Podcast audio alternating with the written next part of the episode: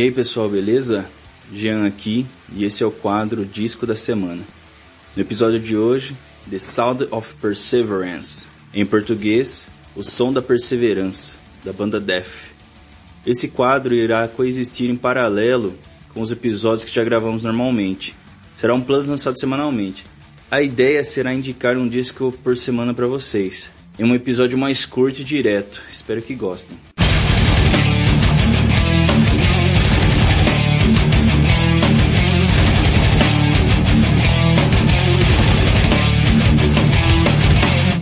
Informações técnicas. O disco foi originalmente lançado em 31 de agosto de 1998 pela gravadora Nuclear Blast.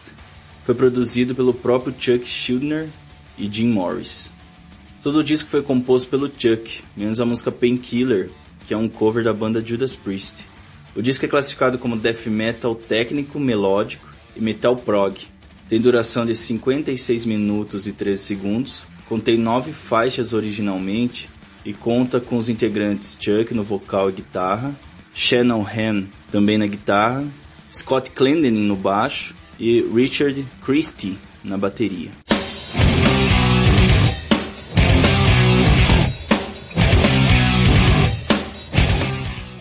Músicas.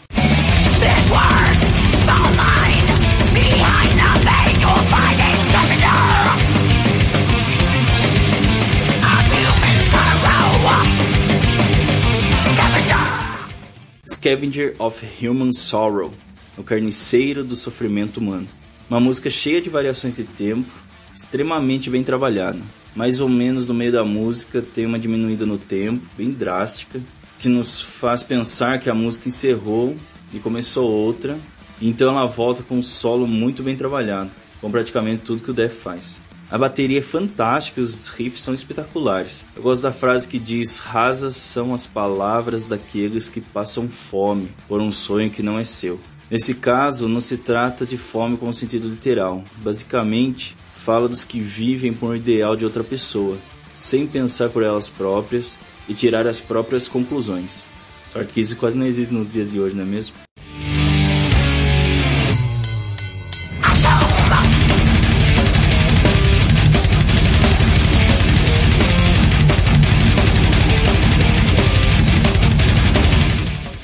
Bite the Pain. Ao pé da letra seria morder a dor, mas eu vi uma tradução que faz mais sentido ao contexto da música, que é aguente a dor. Essa música tem um dos riffs iniciais que eu mais gosto do Def, onde inicia de forma mais lenta e após uns 40 segundos entra um riff muito forte e rápido, deixando a dinâmica da música totalmente diferente. Ao meu entender, a letra está falando sobre agressão verbal, como se ele estivesse sendo ofendido com xingamentos, mas ao invés de revidar, como é dito da música, ao invés de alimentar a fome, eu aguento a dor.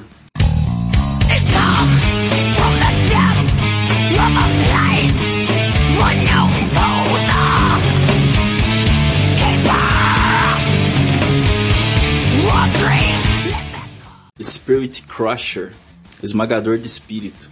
Começa com um riff no baixo e a música parece que vai acelerando conforme vai avançando até chegar ao refrão.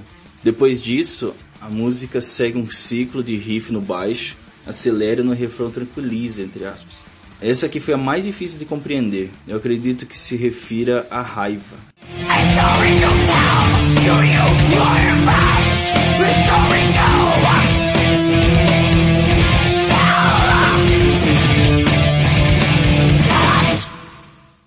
Story to Tell História para contar.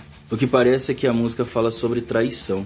No início da banda Death, o Chuck teve problemas com os demais membros da banda, chegando a um ponto onde esses membros resolveram seguir com uma turnê pela Europa sem o Chuck. Depois disso, ele entrou na justiça para fazer com que o resto da banda não pudesse mais usar o nome Death e nem tocar as músicas dele. Com isso, o Chuck passou a contratar os músicos para a banda ao invés de ter membros fixos. Também é dito que ele era uma pessoa muito difícil de trabalhar. Acredito que seja esse o motivo dele dizer na música: só um passado, uma história para contar.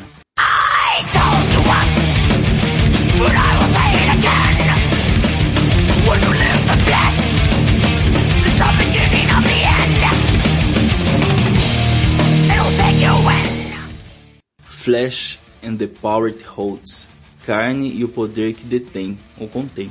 Uma música com mais de 8 minutos, sendo a maior do disco, com várias mudanças de tempo. Eu li um comentário de uma pessoa que diz acreditar que a letra fala sobre a luxúria e os males que ela causa ao ser humano. Eu gostei bastante dessa interpretação, faz todo sentido com o contexto da música.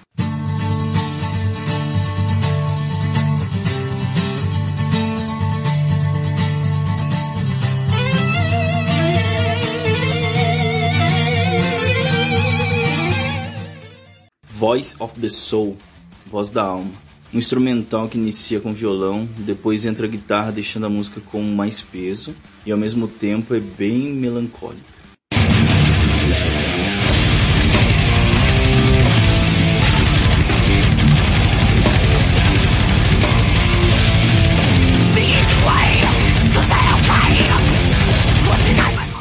To forgive is to suffer.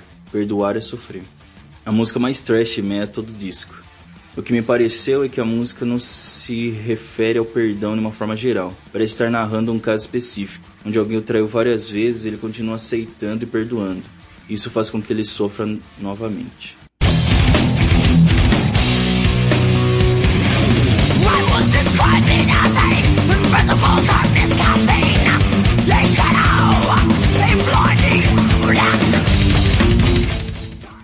Moment of Clarity, um momento de claridade.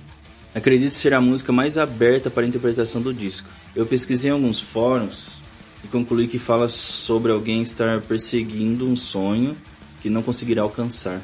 O narrador protege esse sonho ao ponto de ficar cego no sentido figurado. Porém, em uma determinada hora, ele tem um momento de claridade e aceita que se trata de algo inalcançável.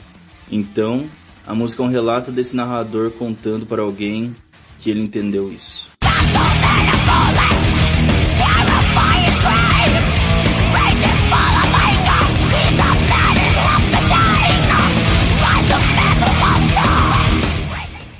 Painkiller, tradução ao pé da letra, analgésico. Como foi dito no início do episódio, é um cover muito bem feito da banda Judas Priest, do disco também chamado Painkiller, mais detalhes dessa música a gente deixa para quando for falar desse disco.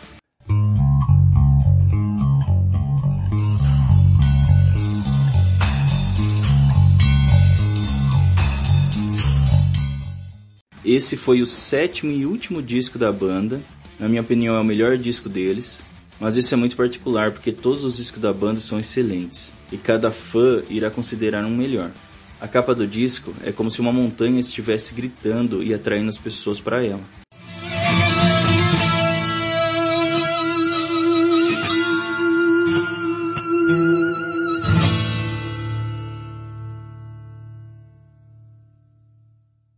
Conclusão.